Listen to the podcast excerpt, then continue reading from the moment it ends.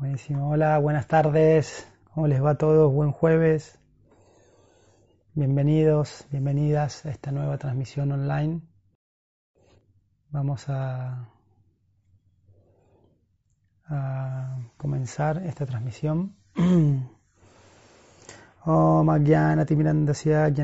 Jalakaya Chakshurun Militam Yena Tashmai Sri Gurave Namaha. Yo nací en la más oscura ignorancia y mi maestro espiritual abrió mis ojos con la antorcha del conocimiento. Om Namo Bhagavate Vasudevaya. Om Namo Bhagavate Vasudevaya. Om Namo Bhagavate Vasudevaya. ¿Cómo les va? ¿Bien? Eh, bueno, vamos a comenzar hoy con preguntas y respuestas y después vamos a vamos a hablar de algún temita. Se va a conectar con esta Puro Yoga Om, dice, hola Nicasio. Hola Puro Yoga Om, ¿cómo estás? ¿Todo bien? Bien. ¿Sería la primera pregunta? Dale, por favor. Bien. Eh, Daniela Ceballos pregunta, buenas. Daniela querida, tanto tiempo. ¿Qué dice la Ayurveda sobre la donación de órganos? Muchas gracias. Qué buena pregunta. Eh, bueno, esas cuestiones, por ejemplo, las donaciones de órganos, los trasplantes, las vacunas y todas estas terapias modernas no están contempladas en el Ayurveda. Porque, como dijimos, eh, eh, como dijimos, el, el Ayurveda habla de que somos seres espirituales. Entonces, al tener una concepción trascendente, no se apega, digamos, del todo, digamos, a salvar el cuerpo. Eh, entonces, no hay ninguna descripción en los textos clásicos de la Ayurveda sobre los trasplantes, las donaciones de órganos, ni asimismo, digamos, sobre las vacunas. Entonces, eso es un criterio y una realización, digamos, y una, y una visión muy personal. Eh, hoy en día, o sea, lo que sí dice la Ayurveda es desa kala patra, o sea, tiempo, lugar y circunstancias. Todos los principios ayurvédicos se tienen que se tienen que, o sea, eso, mirar en base al tiempo, lugar y circunstancias. Entonces ahora vivimos en esta era, digamos, donde hay como demasiado apego a la concepción. Entonces, donde existe esta tecnología y la posibilidad, digamos, de a personas que tienen muerte cerebral ablacionarle los órganos y que esos órganos sean utilizados por otras personas eh, que si no recibiesen un trasplante dejarían el cuerpo, no tendrían posibilidades de vivir. Entonces, visto desde un punto de vista netamente físico, digamos, los trasplantes de órganos es algo muy bueno, porque le da la posibilidad a ciertas personas, de hecho tengo amigos, tengo un gran amigo, un hermano espiritual mío de Perú, que él fue trasplantado sus riñones en tres veces, recibió tres veces ya trasplantes de, de riñón, y gracias a ese trasplante él todavía está vivo y puede realizar su servicio. Entonces, esto es una elección muy personal y, puede ser algo bueno. Lo que diría la Ayurveda, digamos, que no es que una persona se va a descuidar y dice, ah, yo descuido, lo, que no está bien es decir, yo descuido mi salud total, si se me trona el hígado si tengo un problema en los pulmones, bueno, me hago un trasplante y listo. Total, entonces, ¿para qué me voy a cuidar si después me puedo hacer un trasplante? O sea, eso es una aproximación incorrecta. Ahora, si una persona eh, por diferentes circunstancias, tiene una patología, por algún karma, una cuestión eh, de la vida, circunstancias, y, recibe una patología fulminante que requiere un trasplante de órgano, y esa persona, por ejemplo, no sé, tiene hijos a cargo, tiene una esposa, tiene cierto servicio que cumplir, y bueno, entonces es bueno que se haga un trasplante de órganos y aproveche esa posibilidad que da la ciencia médica moderna para, eh, o sea, para trasplantar el órgano. Lo que sí escuché, digamos, de los Vaidas, ellos lo que dicen que cuando una persona se trasplanta un órgano cambia su doya. O sea, su constitución, su prakriti no es la misma, digamos, hay cambios. Eso se describe también en el Charaka. Personas por ahí que pierden amputación de miembros, no lo dice ese nivel, o, tienen ciertos accidentes que su cuerpo se modifica, pero esto mismo aplica, digamos, a eh, los trasplantes de órganos. Entonces, hay, personas, por ejemplo, no sé, conozco personas que han eh, recibido diagnóstico de cáncer o de ciertas patologías y decidieron no tratarse. Dijeron, no, para mí acá está bien, yo ya eh, estoy bien hasta este momento, ya no tengo nada más que hacer, no quiero, no quiero seguir estando en este plano, prefiero desencarnar. ¿no? Y las personas lo hicieron, digamos, con esa conciencia. Mismo personas que tuvieron posibilidad también de recibir trasplantes tampoco lo quisieron hacer. Conocí pacientes así. Eh, pero al mismo, por otro lado, eh, por otro lado, digamos que otras personas pueden elegir eh, beneficiarse de esa, de esa posibilidad que da la ciencia moderna. Eh, entonces, y es todo muy serio, digamos, el Incucay, todo eso del tráfico de órganos y demás es un poco controversial, o sea, para que haya un mercado de tráfico de órganos realmente tiene que tener mucha logística. Entonces es rarísimo que exista algo clandestino así. El Incucay sé, tengo colegas, conozco que trabajan en Incucay y son súper serios. Por ejemplo, no sé, la donación de médula ósea, el trasplante de médula ósea es mucho más inocuo. Y una persona con solo sacarse sangre puede ser donante de médula ósea. No necesariamente una persona, digamos, tiene que dejar el cuerpo para donar, por ejemplo, médula ósea. Eh, entonces hay diferentes tipos de trasplantes y demás. Eh, lo que sí deseo, no le deseo a nadie que tenga que llegar a la situación de tener que recibir un trasplante de órgano. Porque no deja de ser algo artificial tampoco, ¿no? No es que, no es que uno se cambie el hígado, te operás, te ponen el hígado o un, órgano de otra persona y listo, seguís con una vida normal. Como ese órgano, digamos, tiene, o sea, otra compatibilidad histológica, y otra serie de marcadores celulares, siempre se, se, genera una reacción inflamatoria órgano nuevo, lo que se llama el famoso rechazo. El cuerpo rechaza ese órgano como algo extraño, entonces lo fulmina y lo necrosa y lo anila.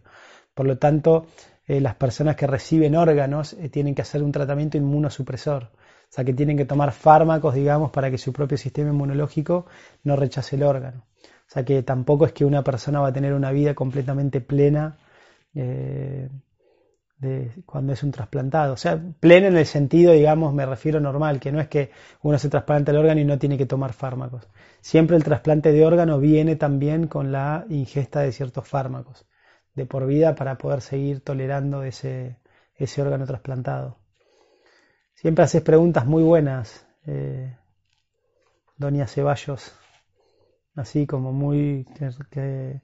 temas así que requieren todo un debate, ¿no? Sería bueno para responder esta pregunta también escucharlos a ustedes, qué, les parece todo lo que estoy diciendo, porque son temas, digamos, que rozan, más allá de lo científico que son, pero rozan, digamos, ciertas cuestiones de la ética, ¿sí? de lo que llama la bioética. A mí me gusta mucho una frase de Albert Einstein. Albert Einstein decía, la ciencia te dice cómo las cosas son, pero no te dice cómo deberían ser. Entonces con el tema del trasplante, ¿no? que acá nos, nos confrontamos con el tema de la muerte y demás, es un tema para, para debatirlo y hablarlo ampliamente. Sí, hay mucho campo para, para eso. Así que bueno, si alguien puede dar su opinión al respecto, ahí para después leerla, se los agradezco. Buenísimo. ¿Seguimos? Sí. Bien. Eh, Anaí Reis dice, estoy con una erupción en la piel. ¿Qué debo aplicarme o consumir? Coincide con mi ingesta de gui. Además, tengo hipotiroidismo. ¿Quizás se relacionen? Hoy, Julio, me olvidé decirte que me volvieron a reclamar que aparezcas en cámara. Así que sería bueno, digamos, hoy si puedes saludar por lo menos así a la cámara. Bien. respecto a la pregunta. Ah. No, de la pregunta, eh, una erupción en la piel que coincide con la ingesta de gui. Sí, puede ser algo importante respecto al gui. O sea, las personas si tienen el acné muy débil, si no tienen todavía una potencia de fuego, vayan incorporando el gui muy despacito porque a veces, digamos, si uno consume una gran cantidad de ghee, eh, es un, es, eh, el ghee, digamos, si, si, consumo mucha cantidad, es lo mismo que como es un lácteo, los lácteos son o el mejor alimento cuando lo digiero o el mejor veneno cuando no lo digiero. Entonces, si ustedes consumen más ghee del que pueden digerir, eso puede generar, digamos, eh, mucho calor interno, mucho fuego interno en el, en el tubo digestivo y eso se transmite después a la piel y puede ser que genere una erupción. Entonces sí, definitivamente puede ser que, esa erupción de la piel eh, pueda ser por, por la ingesta de gui, no sabría decirlo con toda certeza. Lo que podés hacer es tomarte como una infusión de eh, jengibre y perejil, ¿no? Podés rallar un poquito de jengibre, con, pones un litro de agua, rayas eh, un pedazo de raíz del tamaño de tu pulgar y lo pones a hervir en un litro de agua. Cuando rompe el hervor apagas el fuego y tiras un puñado de perejil. Eso lo dejas reposar un tiempo, lo colás y después lo, lo vas tomando y eso te puede ayudar para la erupción. Y después colocarte la pasta esta de avena, aloe vera y cúrcuma en la piel. ¿Sí? Una pasta con avena triturada, licuada, con cúrcuma y aloe vera. Haces una pasta y te la vas colocando. Eso también te va a ayudar para la erupción de la piel. Bien. Moya Aguirre dice, tengo problemas de intestino. Paso muchas semanas sin poder ir al baño. ¿Qué puedo Mm. hacer? ¿Muchas semanas? Muchas semanas, dice. Wow. Bueno, es muy importante. Moira se llama. Eh, Moy, Moy. eso puede ser Moy. Moira. Bueno, Moy, Moira, Moy. Eh, es muy importante para esto arrancar la mañana tranquila. Como digo siempre, ¿no? Tratar de levantarte más temprano para tener un tiempo de reflexión a la mañana, ¿sí? Para bajar el nivel del cortisol. Hidratate bien. Tomá por lo menos un vaso de agua tibia con medio limón y después dos vasos más de agua tibia. Ya eso mismo, estar tranquila, digamos, a la mañana, hidratarte bien a la mañana, te va a ayudar mucho para el tránsito intestinal. Después es muy importante que comas a horas fijas, ¿sí? Comer siempre a horas fijas, o sea, ser riguroso con los horarios, masticar bien los alimentos, arrancar el desayuno con una ensalada de frutas crudas, perdón, arrancar el desayuno con variedad de frutas crudas y arrancar el almuerzo con una ensalada de verduras crudas. Eh, y después condimentar los alimentos, 5 a 7 condimentos diferentes en la comida. Eso debería ser suficiente para que mejores tu, tu tránsito intestinal. Bien. Lucky Sky dice, ¿qué opinión puede aportar sobre el consumo de fermentados? Vinagre, salsa de soja, miso. Estrictamente los fermentados, como digo siempre, el único fermento que sugiere la ayurveda es el yogur, ¿sí? es la leche fermentada. Eh, para las personas que son veganas, digamos, estos, estos fermentados los pueden utilizar. El kefir, digamos, es el más difundido, ¿no? Pero el miso, chucrut, todos estos que nombrás, se pueden consumir, pero no de forma cotidiana, no todos los días. Lo que estamos buscando con los fermentados es incorporar ciertos microorganismos para tener una microflora, una flora intestinal balanceada. Entonces siempre digo, in- incorpórenlos, pero máximo dos veces por semana, como mucho. Y sobre todo después de un tratamiento antibiótico, después de una diarrea, de un desbalance en el tránsito intestinal. Pero los fermentos no son alimentos, digamos, que yo los consumo todos los días. Ni siquiera el yogur, ¿no? Porque estamos incorporando gran cantidad de organismos y puede, puede generar trastornos así digestivos. Bien. Eh, Nanda Priya de Vidasi dice, ¿siguen con las consultas online? Info. Bueno, Sí, Nanda Priya, Nanda Priya, sí, seguimos con las consultas online. Ahí Juli después te va a mandar la info. sí. De hecho, estamos trabajando ahora, es mitad online, mitad presencial. Es impresionante cómo después de la pandemia de coronavirus se viene la, la era online. O sea, Sama, Sama está como así, como medio desértico. O sea, es, es rara esa sensación. Pero estoy haciendo sí, mitad online y mitad presencial. Bien. Muchas consultas online. Eh, Mac González dice, hola, en caso de gastritis, ¿recomendás igual el limón con agua tibia por las mañanas? Muchas gracias. Sí, fíjate si tenés gastritis, ¿cómo lo tolerás? Hay personas con gastritis que lo toleran bien, el agua con limón a la mañana, y hay personas, digamos, que no, que no lo pueden tolerar, entonces en ese caso tomen agua tibia sola, sin limón.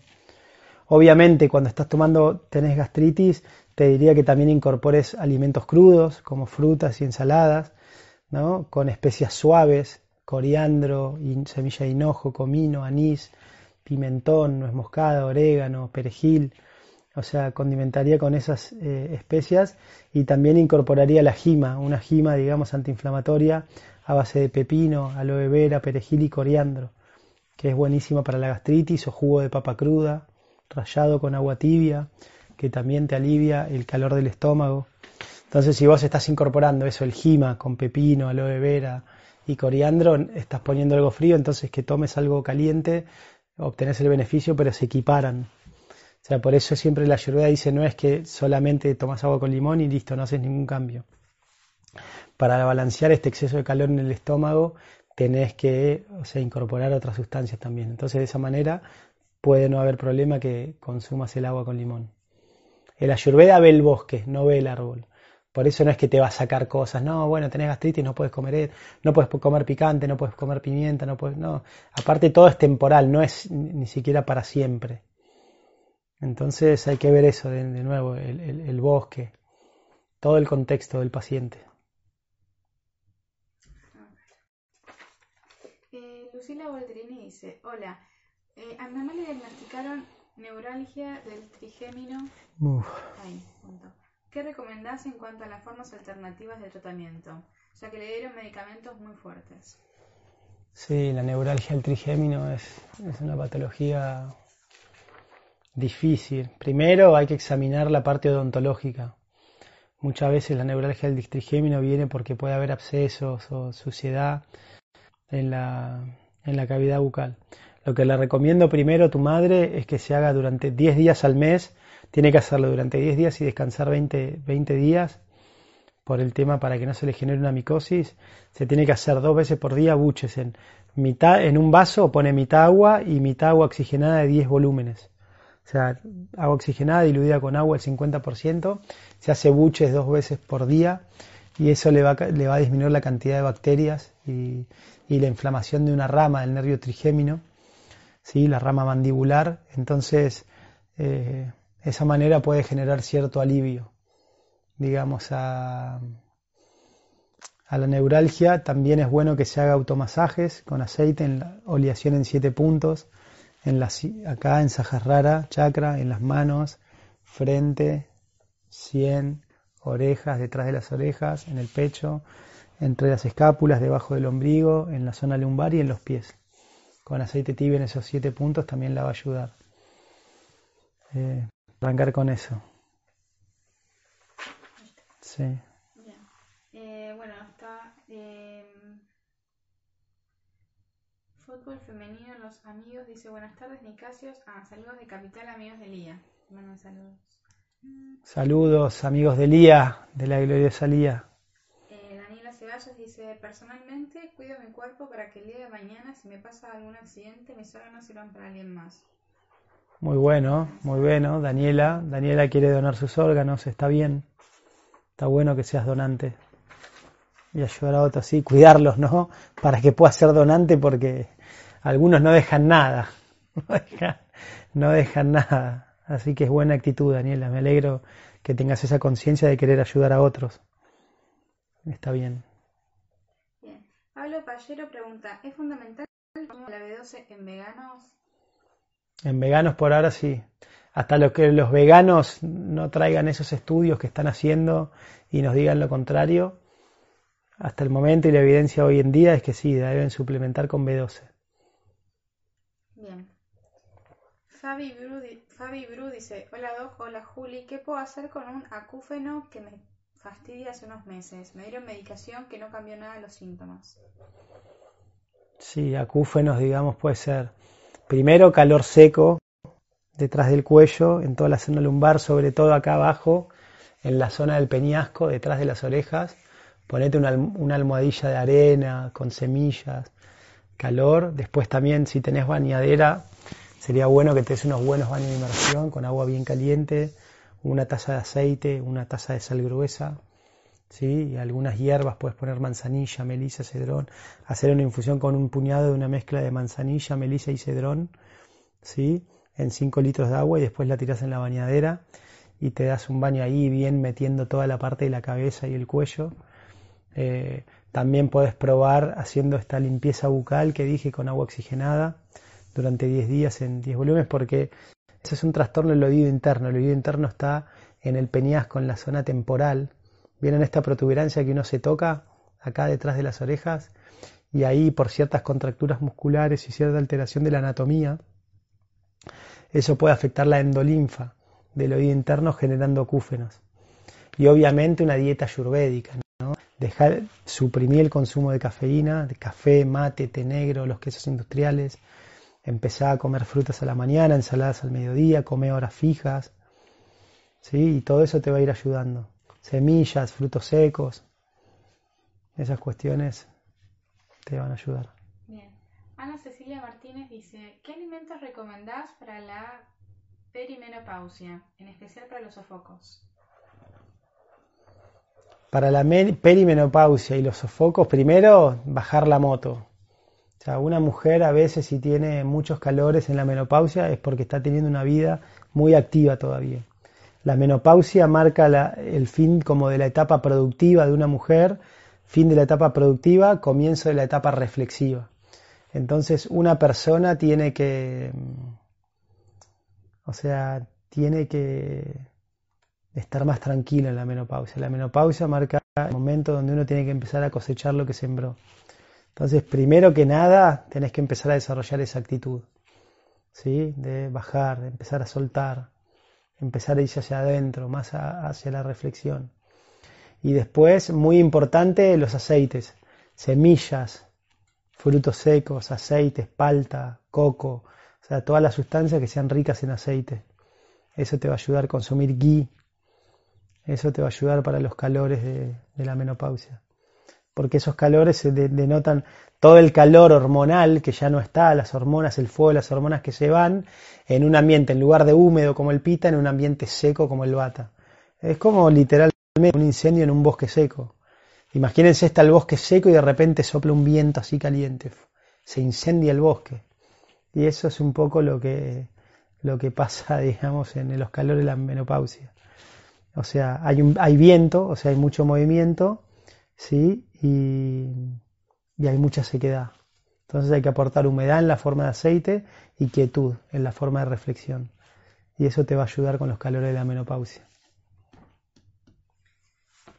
Eh, MS Mac dice, hola Nicasio, ¿qué opinas de la plata coloidal y del propósito como desparasitante? O sea, el propóleo no lo tengo como desparasitante. Yo prefiero como desparasitante el ajo, el ajo, el ajenjo y las semillas de zapallo. Me parece mejor opción como desparasitante. Después, eh, ¿qué, dijo antes de la plata coloidal? ¿qué opinas de la plata coloidal y del propóleo como Ah, el propóleo lo tengo más como un tónico, digamos, de la vía respiratoria. ¿sí? El propóleo está aportando ciertos aceites. Entonces es un tónico, digamos, del sistema respiratorio. Y la plata coloidal entiendo que es más antifúngica. O sea, yo no, no utilizo, digamos, los minerales, no, no tengo conocimiento de eso, pero la plata coloidal, por lo que leí, se utiliza más para enfermedades, para infecciones fúngicas de hongos. Es muy buena para eso. Eh, Terry Natalini pregunta, a mi hija Ivana le hacen mucho ruido los intestinos y le da vergüenza esos ruidos. Saludos a los dos. Tere, querida, ahí la, estudiante de medicina, ejemplar. ¿Cómo te fue en Arti? ¿Pudiste rendir Arti? Estuvimos tomando examen ahí en Arti esta semana. Eh, le hacen mucho ruido los, intestinos. Eh, más masala, el pachak, o sea, condimentar bien los alimentos, masticar bien y, hacerse el tecito de semillas de hinojo, semillas de comino, semilla de coriandro y anís en partes iguales, tostarlas, triturarlas, media cucharadita de té en una taza de agua casi hirviendo, después del desayuno, después del almuerzo. Tomar eso eh, es una buena opción. Bien. Matías González dice, el agua de mar como hipertonía, ¿va? El agua de mar como hipertónica. He leído, o sea, hablé con así los, los promotores de la ingesta de agua de mar. Eh, el riesgo y el peligro que puede conllevar el agua de mar, digamos, es que asegurarse que realmente no esté contaminada como es difícil por ahí ver eso. Tienen que ser muy cuidadosos y ver de dónde recogen el agua de mar, porque puede tener ciertos microorganismos, metales pesados. El mar lamentablemente no es el lugar más puro. Entonces, primero asegurarse que es de una fuente, si se aseguran que es de una fuente confiable que el, que el agua realmente es pura, no está contaminada, ¿no? Tienen, pueden tener como cierto control de calidad y después diluirla, no es que vos tomas el agua de mar pura o sea, la vas diluyendo ¿sí? con agua y queda como isotónica, con la misma salinidad que, los líquidos corporales. El cloruro de sodio, la solución fisiológica, por ejemplo, es, sería algo similar. Solo que los que toman agua de mar dice que tiene un montón de microcomponentes, digamos, y de minerales que son súper benéficos para la salud. Si una persona no tiene problemas de hipertensión y no tiene problemas renales, la podría tomar y es inocuo, no hay, no hay mayor riesgo. O sea, no tengo documentado, no sé si hay casuística de realmente los beneficios asociados a la ingesta del agua de mar, pero como digo, si no tenés problemas renales y si no tenés problemas de hipertensión arterial, no lo veo como peligro y te asegurás como una fuente limpia de agua de mar, no lo veo como algo peligroso, algo que se puede probar o intentar tranquilamente. Hay promotores de la orinoterapia también. O sea, hay una parte de la Ayurveda que escribe, digamos, la terapia con la propia orina, tomarse su propia orina. ¿No? Yo lo que me dijo mi maestro de eso es que se utiliza para casos extremos, donde no haya otras sustancias, lo puede llegar a utilizar, pero no es algo de primera elección. Bien. Eh, Sol Amoroso pregunta, para, para cuidar la sangre, dice, me encanta escucharlos, gracias por transmitir tanta info para la salud, gracias. Sol Amoroso. Qué amorosa. Sí, preguntar en Brindaban, en la India, en verano 50 grados de calor, lo que menos piensan es que el sol es amoroso. Pero en realidad sí, el sol es amoroso porque es la fuente de la vida. Eh, a mí lo que más me gusta para cuidar la sangre, digamos, es obviamente tener una alimentación ordenada para tener una buena digestión y que la sangre no se llene de toxinas. Naturalmente, cuando uno tiene una dieta balanceada y tiene una buena digestión, la sangre va a estar limpia, va a estar alcalina. Después un depurativo de la sangre así especial con trofismo para la sangre es la remolacha cruda. Así que eventualmente podés tomar eh, jugo de remolacha cruda con algunas otras cosas, con algunas otras mezclas. Y, y hierbas que son muy buenas para la sangre son la ortiga, la zarzaparrilla y la muña muña. Son tres hierbas, digamos, con características también depurativas del sistema sanguíneo. Así que éxito, Sol Amoroso, y gracias por tu apreciación de lo que estamos haciendo acá. Bien. Eh, May Ferrante pregunta, ¿qué recomendaría para el oído del surfista e infección del oído en medio? Gui, o sea, gui con, con ajo. O sea, triturar un diente de ajo y lo, lo macerás en gui. Y después agarrás con un goterito y te pones tres gotitas de, cada, de ese gui con ajo en, cada, en el oído afectado. Y eso te va a ayudar notablemente a regenerar el oído, el tímpano y también a combatir la infección. Bien. Cami Pisani dice, a mi mamá le diagnosticaron líquen en la boca. Sí. Eh, no quiere tomar los medicamentos ya que son corticoides. ¿Hay algo más natural que pueda aliviar?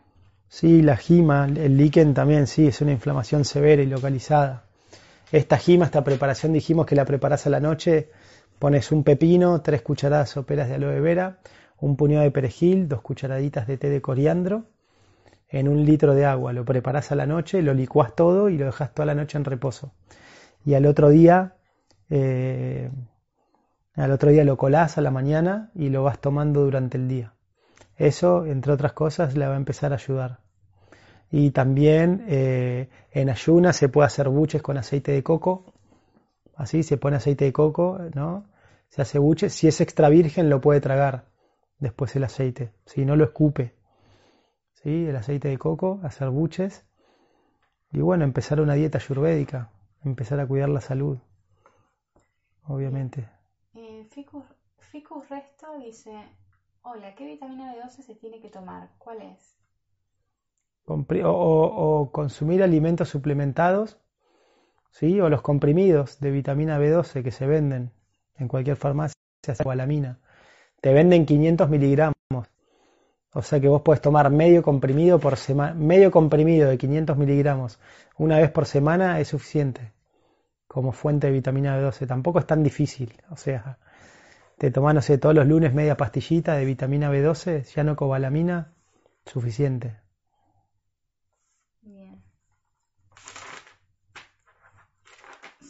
Dice de nuevo, para la artrosis, ¿qué recomiendan? Para la artrosis, automasajes, avianga, masaje avianga con aceite en el cuerpo, sobre todo en las zonas afectadas. También el consumo de el consumo de semillas, de frutos secos. Y tener una buena digestión, condimentar los alimentos apropiadamente. Y los cuatro pilares, digamos, para fortalecer acné.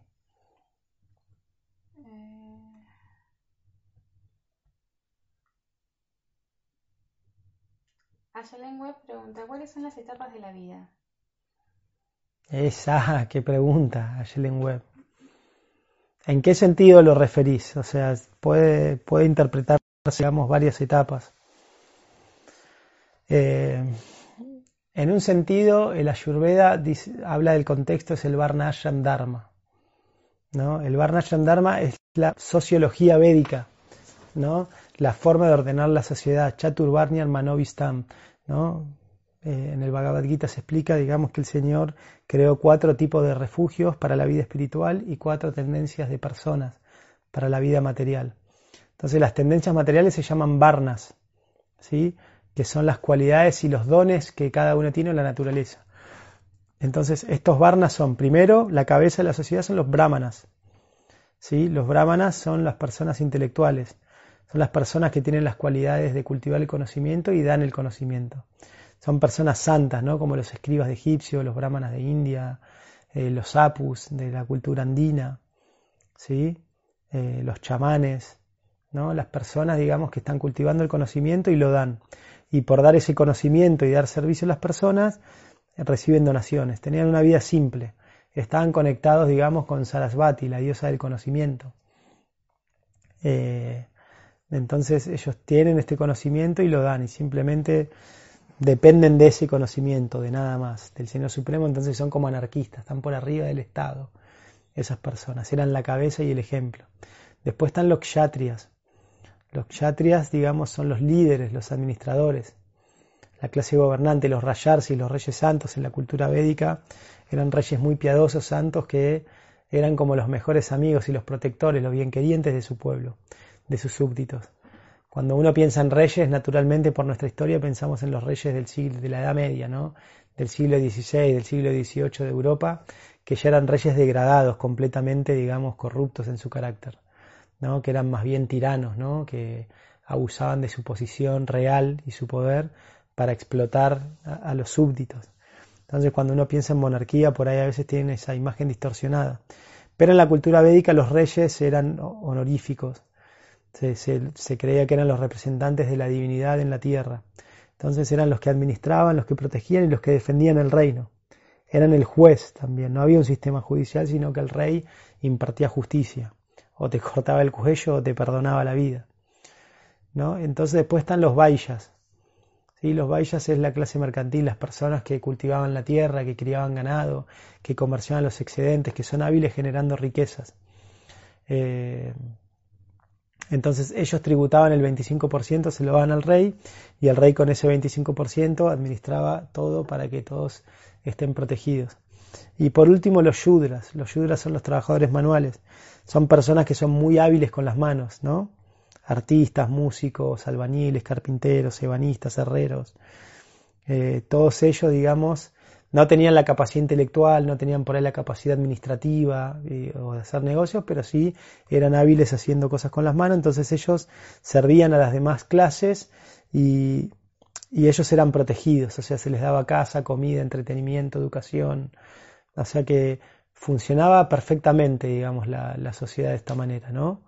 Todos se sentían, cada uno sentía que es su rol. Entonces, hoy todos nosotros tenemos como alguna mezcla o alguna de estas tendencias, tenemos que encontrarla cuál es nuestra tendencia, cuál es nuestra naturaleza. ¿sí?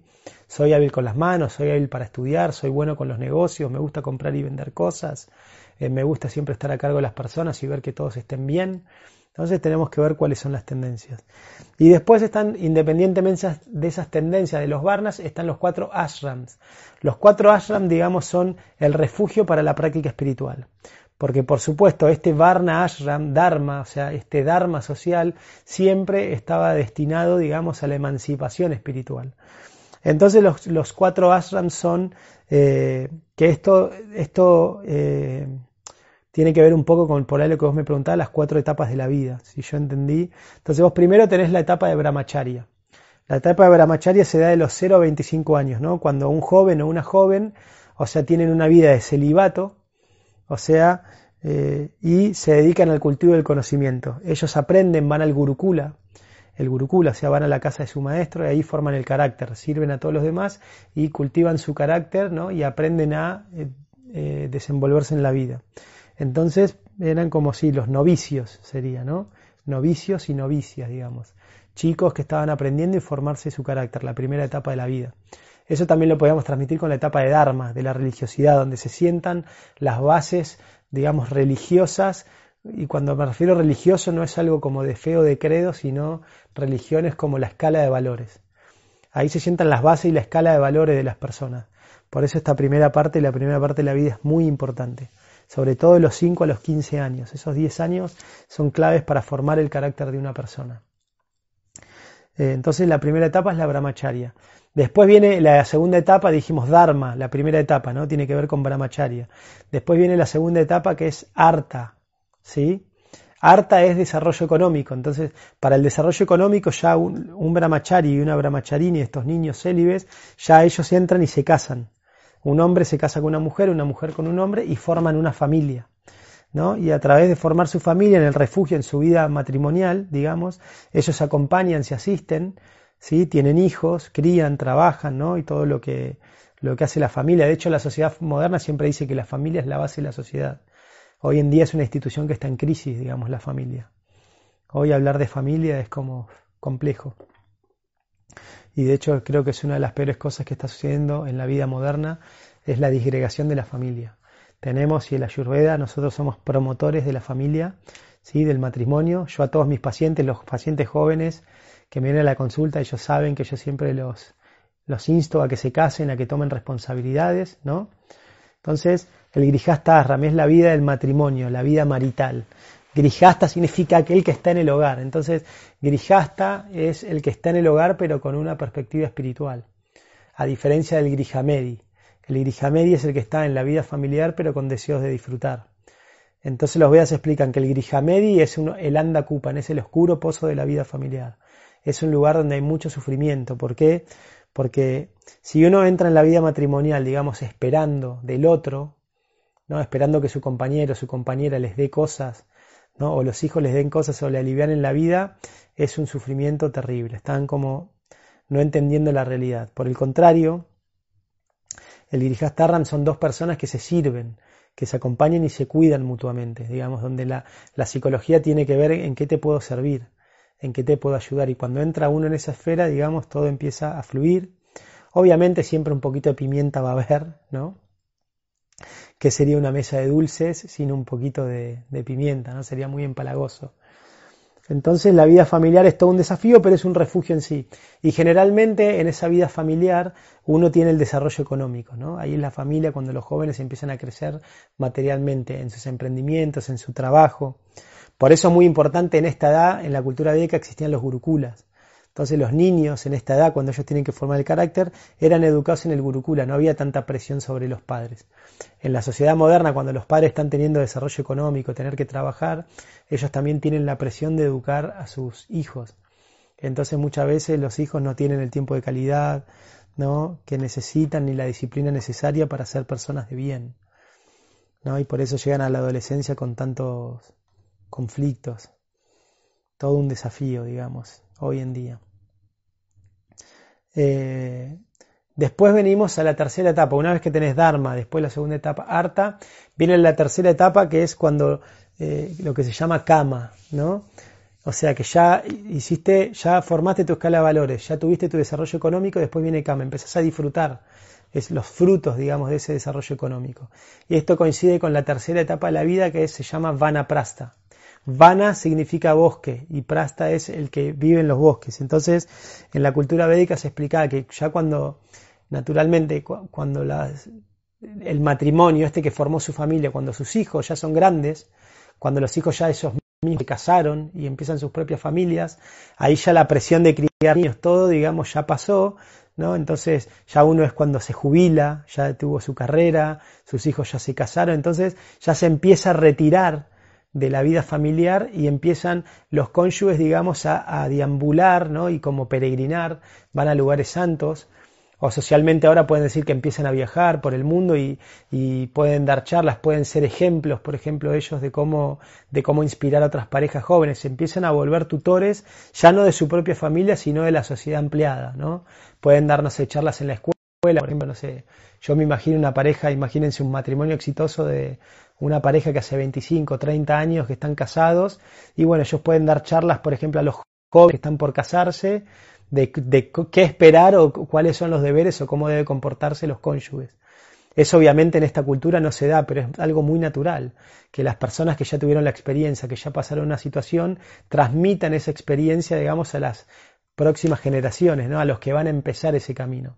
Entonces, en esta tercera etapa de la vida, los vanaprastas empiezan, digamos, a eh, eso, viajar y dar su conocimiento. Ya, se vuelven como consejeros y fuente de inspiración. ¿sí? Y, pero está ahí como un disfrute, empiezan ya como a cosechar todo lo que sembraron. Y ahí se van preparando de esa manera para la última etapa de la vida que es moksha, ¿no? Dharma, Arta, Kama y moksha. La última etapa de la vida, moksha, que es la liberación, que coincide con la cuarta etapa de la vida que es sanyas, ¿no? San significa todo y significa renunciar. Son las personas que ya renuncian a todo, o sea, que son personas que se vuelven como viudos socialmente y se dedican 100% al servicio y a transmitir conocimiento trascendental. Por ejemplo, la Madre Teresa de Calcuta, ¿no?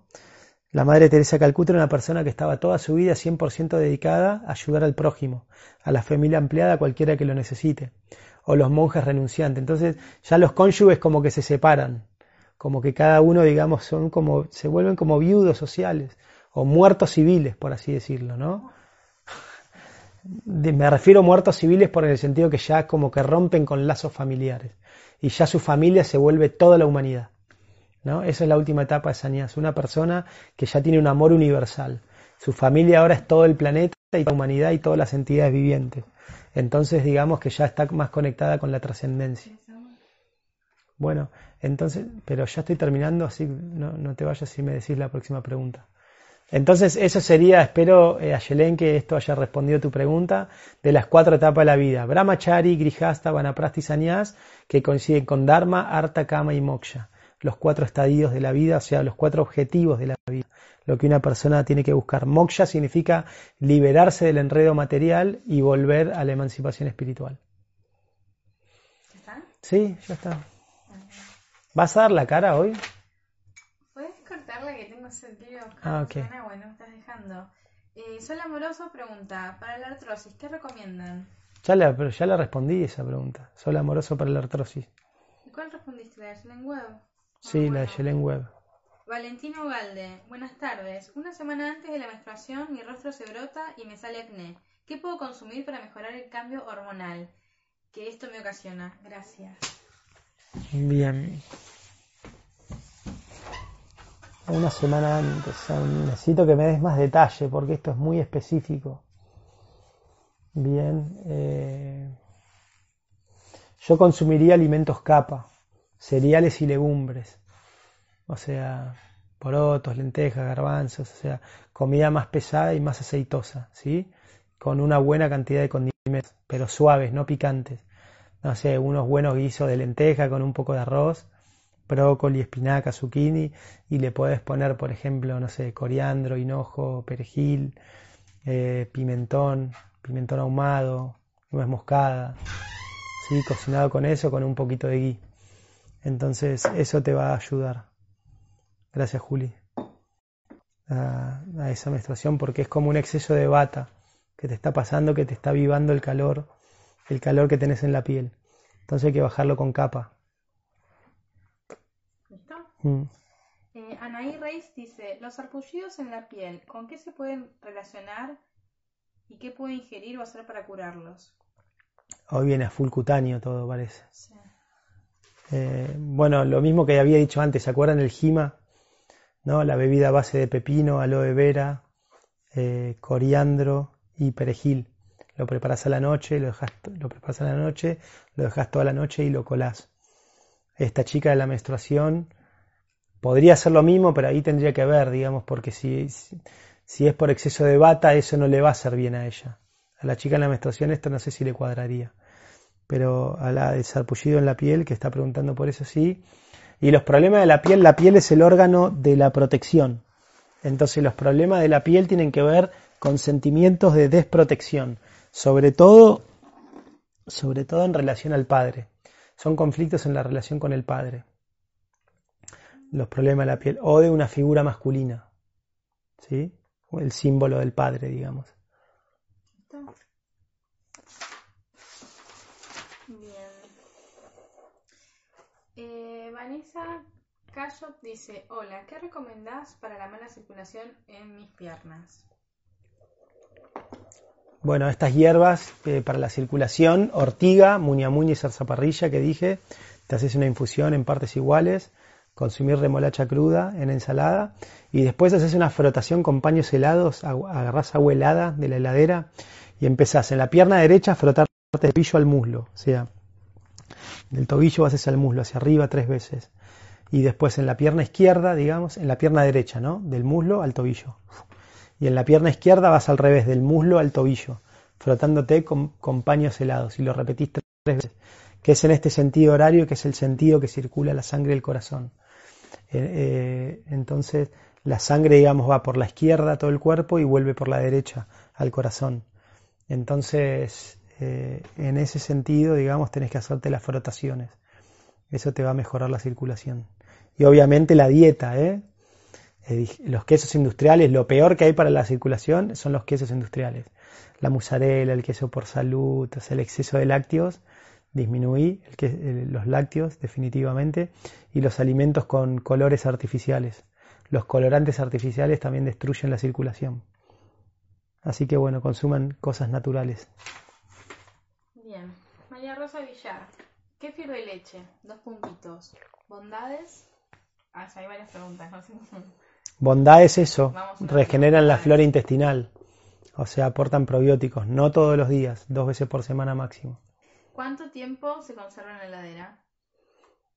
No sé, no sé cuánto tiempo. Si fuera yogur, tranquilamente una semana. Pero... responder a alguien, sí, puede ser porque yo no soy experto en kéfir de leche, no lo usé nunca, nunca lo hice. No sé cuánto tiempo lo puedes conservar. ¿Cómo quitar tanto gusto agrio o ácido? Gracias, súper interesante todo. ¿Cómo quitar tanto y saborizarlo con coco rallado, con alguna fruta? Mezclar con la fruta, pero que sea dulce, porque la leche no mezcla con, no combina, digamos, con frutas ácidas. Pero le puedes poner coco rallado, le puedes poner almendras, un poquito de esencia de vainilla. Pero sí, todos los fermentos son agrios, son ácidos porque transforman la lactosa en ácido láctico, entonces son más ácidos naturalmente. Sí. Ana BMDP dice, gracias a ambos por tan valioso servicio, me gustaría saber qué opinas sobre el consumo de óxido de cloro. Bien, ya eso lo preguntan, o sea, si hablas con Andreas Kalker te va a decir que es lo máximo, que te cura todo, si hablas con el doctor Edgar Osiris Schindler, te va a decir que es cancerígeno. Realmente no lo sé. Yo no lo utilizo. No. Una paciente una vez me lo dio, que lo produce, que su, esposo lo hace. Eh, no, no tengo experiencia, no tengo referencia con la parte de minerales. O sea, no, no se describe definitivamente en los textos clásicos de la Ayurveda yo no soy partidario de poner toda la esperanza en una sola sustancia. Para mí el cuidado de la salud es como una actitud. Es una actitud y tiene que ver, digamos, con un estilo de vida. Como decía el lunes pasado, los cinco pilares de la salud. La alimentación, el estilo de vida, las relaciones amorosas, eh, cómo lidio con mis emociones, la vida emocional y la práctica espiritual.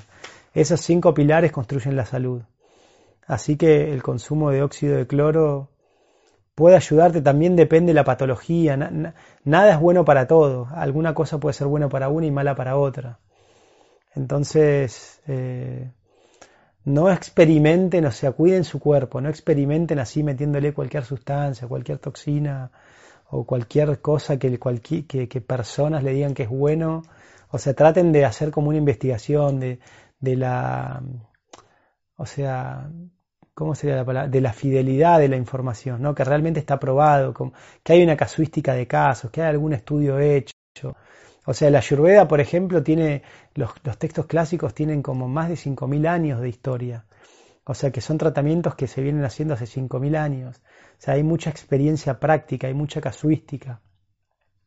De hecho, en India, por ejemplo, el Sisi Raj o el Ministerio de Ayus, ¿no? yo conozco al doctor Achintya Mitra, digamos que él trabaja en Calcuta, y ellos lo que hacen, su línea de trabajo, ellos lo que hacen es diagnostican las patologías con los métodos alopáticos, o sea, según los criterios diagnósticos de ciertas patologías, y ellos lo hacen pero de la forma occidental. Pero después hacen la terapia ayurvédica. Entonces, con de esa forma ellos lo que están tratando de hacer es documentar de cómo el ayurveda sirve para cierto tipo de patologías. Es como un híbrido, digamos, que ellos hacen. Y es interesante, pero bueno, a mí tampoco me agrada tanto eso porque la ayurveda en realidad está marcado en otra cosmovisión. Entonces, para mí, digamos, no es que la ayurveda tiene que pedir permiso para, para decir, no, yo soy una ciencia médica fidedigna por sí ya está avalado por la Organización Mundial de la Salud, el Ayurveda. Aparte tiene 5.000 años de historia y el Sudha Ayurveda, o el Ayurveda puro, es, otra cosmovisión, es otra cosa, digamos, no, no tiene, o sea, la evidencia científica es importante, pero no es la que más peso tiene. Tiene mucho más relevancia lo que se llama Shabda, ¿no? El conocimiento de los maestros, de las personas sabias, digamos, que eran seres que ven la verdad y están versados en conocimiento, se llaman los acharyas. Los acharyas, ¿no? los autores de los textos clásicos, ellos son los que bajan el conocimiento. Y eso para la ciencia moderna, por ejemplo, la opinión de expertos se considera evidencia de clase 3, no es una evidencia muy fidedigna. O sea que ahí es otro paradigma completamente diferente. Entonces en el Ayurveda tiene mucho más que ver también el carácter del que lo practica, el carácter del que transmite el conocimiento. Entonces e, es bueno y me gusta, me gusta que las personas busquen otras alternativas y que quieran indagar más allá, digamos, para buscar su salud. Lo que yo tomo y agradezco y valoro y fomento es la actitud de cuidar la salud. Lo que no fomento tanto, digamos, es como la intrepidez. La intrepidez y porque escuché dos videos en YouTube y porque cinco personas lo dicen que esto es bueno, yo creo que va a ser bueno para mí. O sea, sean un poco más escépticos y indaguen un poco más en el momento de empezar, digamos, algún tratamiento, sobre todo cuando eso incluye minerales, cuando incluye metales, sean muy cuidadosos con eso, porque son sustancias que pueden ser muy poderosas. O sea, los metales pueden ser o venenosos o muy venenosos o muy medicinales, ¿no? Así como los lácteos. Hay sustancias que son muy poderosas, pero para ambos lados. Hay que saber utilizarlas apropiadamente. Entonces, mucho cuidado con estas sustancias. Yo personalmente no tengo experiencia, no es algo que receto, digamos, eh, así como abiertamente a mis pacientes. Me gustaría, sí, más adelante poder, estudiarlo con más detenimiento e investigar un poco más. ¿no? Parece interesante, pero hoy no te puedo dar como una opinión certera de su eficacia terapéutica. Sol Amoroso dice, mis padres tienen artrosis y les recomendé cúrcuma y jengibre, pero eso es para la artritis, ¿no? Sí, cúrcuma y jengibre es más para la artritis, tal cual. La artrosis mejor automasajes con aceite, semillas, frutos secos, palta, todos alimentos que tengan aceite. Luján, Luján Campos. Luján Campos y sus 200 amigos de Quequén. Dice, ¿qué opinas de la tensegridad? La historia de las culturas indígenas me encanta. No, es interesante la tensegridad, digamos, porque tiene que ver con un concepto, digamos, de tener conocimiento del cuerpo y en relación al entorno. O sea que e, en un sentido, digamos, la tensegridad o sea, tiene que ver con el ayurveda, ¿no? De, de, conectar tu cuerpo con el entorno y ser consciente del cuerpo. El yoga, por ejemplo, el hatha yoga te da eso inmediatamente cualquier persona que esté escuchando y que practique yoga se van a dar cuenta y todos me van a poder afirmar que la conciencia corporal que te da el hatha yoga, digamos, vos empezás a sentir cada zona de tu cuerpo, ¿no? ¿Por qué? Porque los canales de energía se abren, los rotas, ¿se acuerdan cuando hablamos de los canales de energía? Se empiezan a abrir, entonces naturalmente, eh, o sea, uno empieza a conectarse con el cuerpo y cuando uno está conectado con el cuerpo, naturalmente después conecta con el entorno. Y eso es la tensegridad. ¿sí? Y, y bueno, los pueblos originarios también, ellos practicaban la cultura védica en su medida, todo lo que es el karmakanda, los indígenas lo practicaban tranquilamente, una vida religiosa. Ellos eran mucho más conscientes, ¿por qué? Porque no estaban contaminados, digamos, con la codicia, con el atiajara, digamos. Lo que trajo la ciencia moderna y todo este sistema del capitalismo es que nos venden un montón de cosas que no son realmente necesarias. Entonces caemos en atiajara y en prayash. Atiajara es acumular más de lo necesario. Y si vos querés acumular más de lo necesario, entras en prayash, esforzarte demasiado por cosas difíciles de obtener. Entonces, la contra que tiene la cultura moderna es que hoy podemos acceder a todo, así al alcance de la mano. Yo ahora puedo decir, no sé, pensando, decir, bueno, a ver, me puedo comprar, no sé, todo tipo de ropa, todo tipo de alimentos, todo tipo de bicicletas, todo tipo, no sé, de, libros también, ¿no? Puedo entrar a bookdepository.com si me quiero torturar, por ejemplo, entro a bookdepository.com y empiezo a ver la cantidad de libros interesantes que hay para comprar, ¿no? Y digo, bueno, necesito todos estos libros, computadoras, dispositivos electrónicos, celulares, maquillajes, no sé, es impresionante. Bueno, todos saben, entran a Mercado Libre, podés comprar de todo. Entonces las culturas indígenas no tenían esa desventaja. Ellos simplemente, digamos, producían la riqueza, eh, o sea, hacían casas, ¿no? Y, utilizaban las riquezas, cultivaban las cosas del lugar, o eran cazadores recolectores, ¿no? Entonces tenían su cosmovisión, o sea, la parte recreativa tenía mucho más que ver con conectarse con la cosmovisión y con la cultura. Contaban historias, relataban, danzaban, hacían ceremonias, entonces se conectaban mucho más con lo artístico.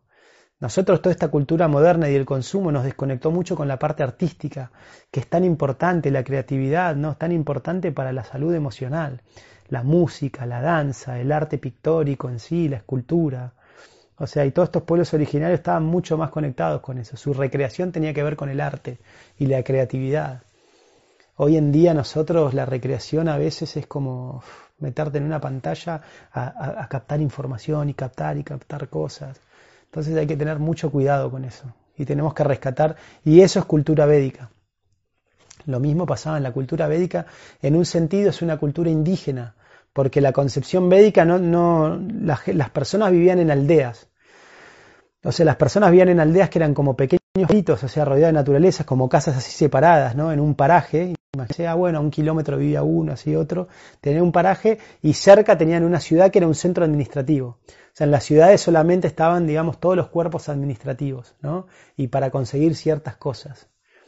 Eh, entonces, eso, eso es más como tiene que ver más con la vida civilizada. Las personas, de hecho lo vemos ahora en la cuarentena, no es lo mismo, por ejemplo, una persona que vive en el campo haciendo una cuarentena que una persona que vive en un edificio, o sea, en un departamento, en una ciudad. Estoy seguro que cualquiera de ustedes que estuvo haciendo la cuarentena en un departamento se da cuenta que es mucho más artificial que una persona que está en una casa, ni siquiera te digo en el campo, una persona en una casa con un jardín grande. ¿no?